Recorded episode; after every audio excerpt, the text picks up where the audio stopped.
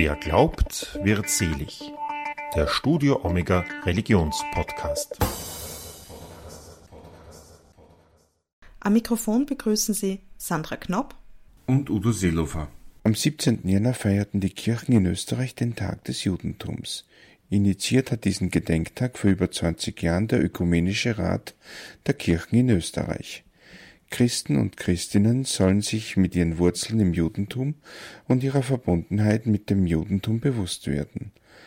Warum immer wieder die Juden? Warum erleben Juden und Jüdinnen in Österreich in der Corona-Pandemie so viele antisemitische Anfeindungen? Warum tragen Menschen auf Demos einen Judenstern mit der Aufschrift ungeimpft und verharmlosen damit, bewusst oder unbewusst, die Shoah? Was glauben Sie? Wie es Jüdinnen und Juden geht, wenn Politiker im Schutze ihrer politischen Immunität unerträgliches Gedankengut am Rande oder über den Rand der Wiederbetätigung und Volksverhetzung hinaus zur besten Primetime im Fernsehen ungestraft skandieren dürfen. Wenn die Kultusgemeinde mittlerweile wöchentlich Sicherheitswarnungen wegen der aggressiven Demos an ihre Mitglieder versenden muss und eben mehr als diese 20 Prozent ihres Budgets, fast 4 Millionen Euro jährlich, in die Sicherheit und den Schutz investieren muss. Der um sich greifende Antisemitismus wirke wie eine Art Brandbeschleuniger auf eine durch die Corona-Pandemie ohnehin bereits angespannte Situation, sagt Benjamin Negele, seit 2019 Generalsekretär der israelitischen Kultusgemeinde Wien. Der 37-Jährige war am 18. Jänner 2022 zu Gast an der katholischen Privatuniversität Linz. Die Veranstaltung wurde aufgrund der besorgniserregenden Corona-Lage online übertragen. Negele betont, dass die Sorge vor der Krankheit um den Arbeitsplatz Juden und Jüdinnen beschäftige, wie alle anderen auch. Aber sie müssten sich zudem mit Anfeindungen auseinandersetzen. Der Antisemitismus und seine Erscheinungsformen sind ein seit Jahrtausenden bestehender Hass und Ablehnung gegenüber Jüdinnen und Juden, der extrem vielschichtig ist. Er nimmt immer wieder neue Angriffs- und Erscheinungsformen an, in seinem Kern bleibt er doch komplett unverändert. Antisemitische Vorfälle und Übergriffe richten sich hierbei in Wort oder Tat gegen Personen, aber auch Sachen. Das können Gebäude, Synagogen oder Friedhöfe sein, die einzig deshalb ausgewählt wurden, weil sie jüdisch sind oder aber auch, weil sie als jüdisch wahrgenommen werden. Wichtig ist vor allem eines. Strafrechtlich relevante und strafbare Handlungen, wie zum Beispiel körperliche Übergriffe bis hin zu Anschlägen, sind hier leider nur die Spitze des Eisbergs. Die meisten antisemitischen Vorfälle fallen unterhalb der Strafbarkeitsgrenze, werden von den Tätern manchmal nicht mal als solche wahrgenommen und leider sehr häufig auch von den Betroffenen nicht gemeldet. Im Zuge der Pandemie nahmen Hass, Drohungen und Gewalt gegenüber Juden und Jüdinnen zu. Das dokumentieren Zahlen der Antisemitismus-Meldestelle. 562 antisemitische Vorfälle wurden alleine im ersten Halbjahr 2021 gemeldet.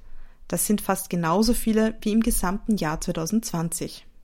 Die Pandemie verstärkt den Druck auf die Sollbruchstellen in unserer Gesellschaft, letztlich aus Angst vor dem Unkontrollierbaren und Vorhersehbaren aus Angst vor dem eigenen Kontrollverlust werden einfache Schuldzuweisungen und Schuldige vorgesetzt. Das ist leider seit Jahrtausenden häufig das altbewährte Mittel. Der Schuldige ist seit Jahrtausenden altbewährt, so einfach und so schnell gefunden, der Jude. Die Ängste und Sorgen hält Benjamin Negele für real, den Umgang damit aber nicht.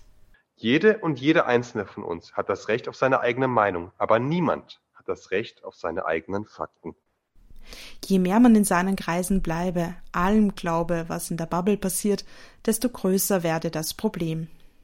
In der Anonymität des Internets, in den sozialen Medien verliert man sich noch leichter in der abstrusesten Verschwörung, findet Gleichgesinnte, isoliert sich, radikalisiert sich, organisiert sich.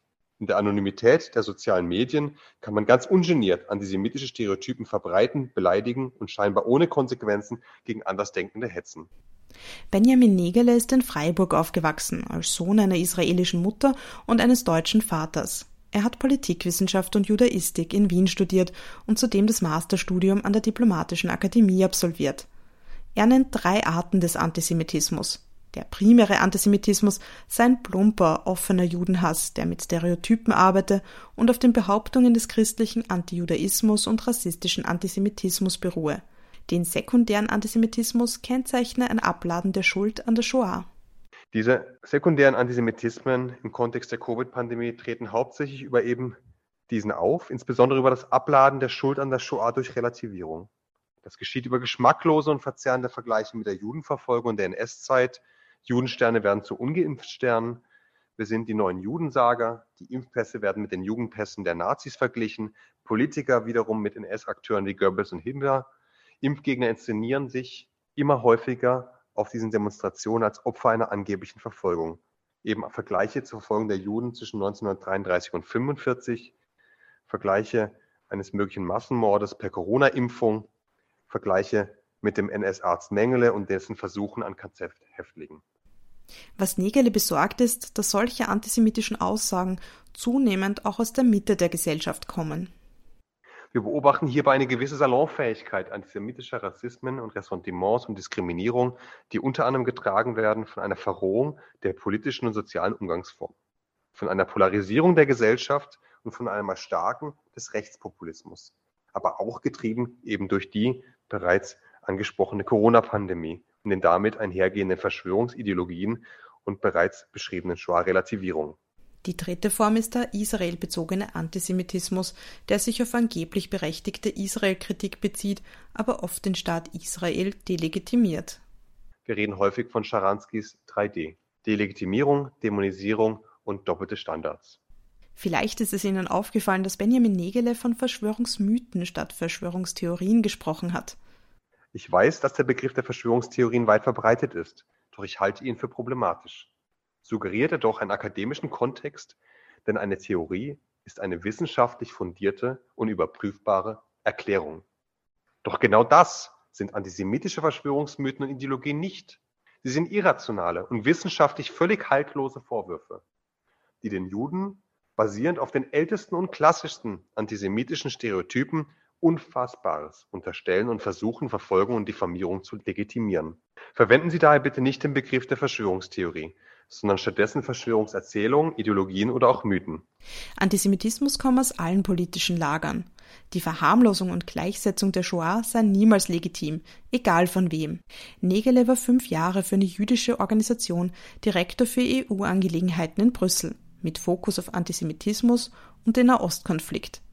Er betont, wie wichtig der christlich-jüdische Austausch sei, der auf Augenhöhe basiere und freundschaftlich geworden sei.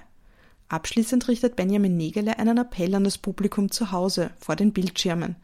Jeder kann etwas tun und entschieden gegen Judenhass und Diskriminierung vorgehen.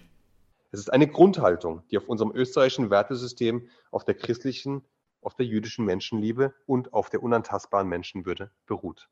Es ist auch eine Verantwortung und Verpflichtung, die wir alle gleichermaßen tragen. Wer sich Antisemitismus und Extremismus nicht widersetzt, der verspielt nicht nur seine eigene Freiheit, sondern setzt die Freiheit und im Falle der Covid-Pandemie nochmals obendrauf die Gesundheit von uns allen aufs Spiel. Diese Botschaft gilt es immer und immer wieder zu vermitteln. On und offline, beim Abendessen mit der Familie oder in der Schule mit Freunden und Bekannten. Helfen Sie mit. Vielen Dank. Eine Zusammenfassung der Veranstaltung können Sie in der neuesten Folge von Wer glaubt wird selig, dem Studio Omega Religions Podcast hören. Sehr zu empfehlen ist auch der Vortrag von Kirchenhistoriker Roland Czerny Werner von der Universität Salzburg, der die historische Entwicklung des Antisemitismus aufzeigt.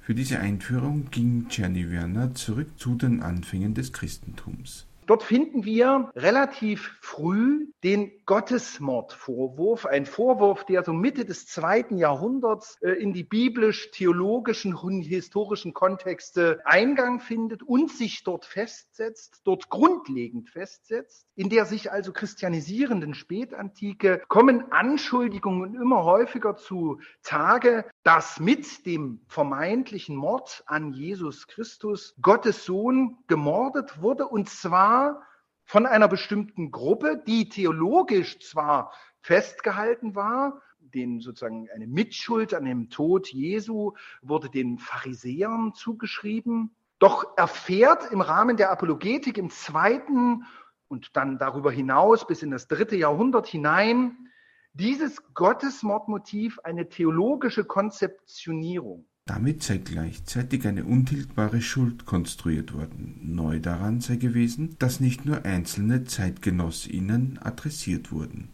Mittlerweile wird jetzt auch generisch den Juden, also aus den Pharisäern als eine konkretisierte Gruppe, werden die Juden. Und die Juden sind es nun also, die theologisch, christlich-theologisch konzeptionalisiert Gott gemordet haben. Dabei stelle sich die Frage, warum die Christinnen und Christen, die in dieser Zeit ähnliche Verfolgungserfahrungen wie die Jüdinnen und Juden machten, das überhaupt getan haben. Jenny Werner führt das darauf zurück, dass das neue Christentum sich so von seinem alten Ursprung, dem Judentum, abgrenzen wollte. Das geschieht in dieser Zeit auch theologisch, vor allem mit einer klar erkennbaren Schwarz-Weiß-Perspektive, die hier auch als polemisches Mittel in die Diskurse, in die theologische Diskurse Eingang findet. Die sogenannte Substitutionstheologie, also die Ersetzungstheologie, spielt hier auch eine ganz wichtige Rolle, die eben polemisch ganz klar und deutlich im Diskurs befeuert wird durch diesen hier formulierten Gottesmord.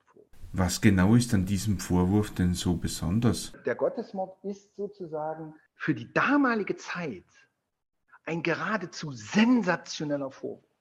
Es gibt Prophetenmord, es gab Prophetenmord und im Entfernten vielleicht auch mal Angriffe auf Götter.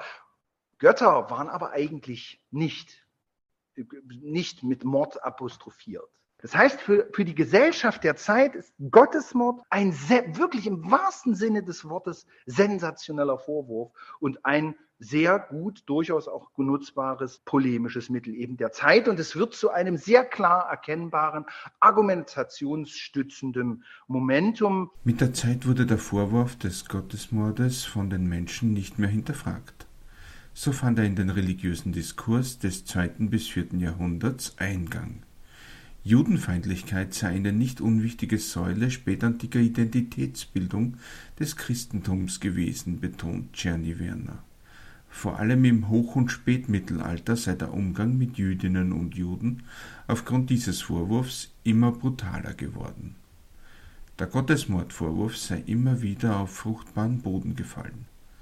Das ist auch heute noch möglich, wie Czerny Werner an einem Beispiel zeigt, das er im Zuge seiner Recherchen fand. Und hatte auch noch mal auf YouTube einen Beitrag gesehen, wo eine Jüdin über ihre Schulzeit erzählt hat. In einem ganz kleinen Dorf irgendwo, wo es einen kleinen Jungen gab, der war so alt wie sie, das ist eine Grundschule war das, die ersten vier äh, Schulgangsstufen. Und sie hat sich immer noch erinnert, dass er sie immer in die Hecke geschubst hat und gesagt hat, ihr habt Christus umgebracht. Über den Gottesmordvorwurf konnte so die Diskriminierung im alltäglichen Leben gerechtfertigt werden.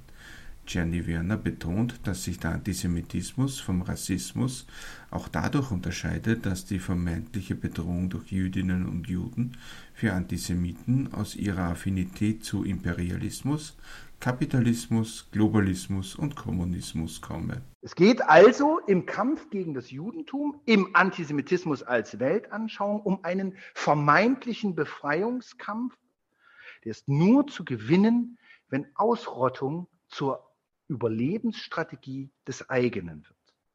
Und dieser Rassen- und Kulturkampf wird dann sozusagen das historische Movens, was bis in den Holocaust hineinführt, weil wenn die, das Überleben jetzt sogar des eigenen abhängig ist davon, ob es Juden gibt oder nicht, dann haben sie keine andere Wahl mehr als Perspektive der Nationalsozialisten, als diese Gruppe, die sie als feindlich identifiziert haben, zu vernichten. Und das sind durchaus Dinge, die äh, nicht bruchfrei, aber doch aus im historischen, in der historischen Analyse bis in die Entstehung dieses Gottesmordmotivs in der Spätantike hinein zurückzuverfolgen sind über die Verästelungen dann bis weit in die moderne Geschichte hinein. Die zweistündige Veranstaltung ist auch auf dem YouTube-Kanal der Katholischen Privatuniversität Linz abrufbar. Das war, wer glaubt, wird selig, der Studio Omega Religionspodcast für heute. Wenn Ihnen dieser Podcast gefallen hat,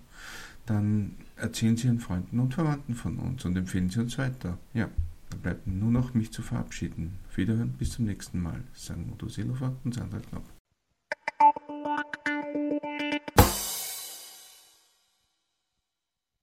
Die zweistündige Veranstaltung ist auch auf dem YouTube-Kanal der Katholischen Privatuniversität Linz abrufbar.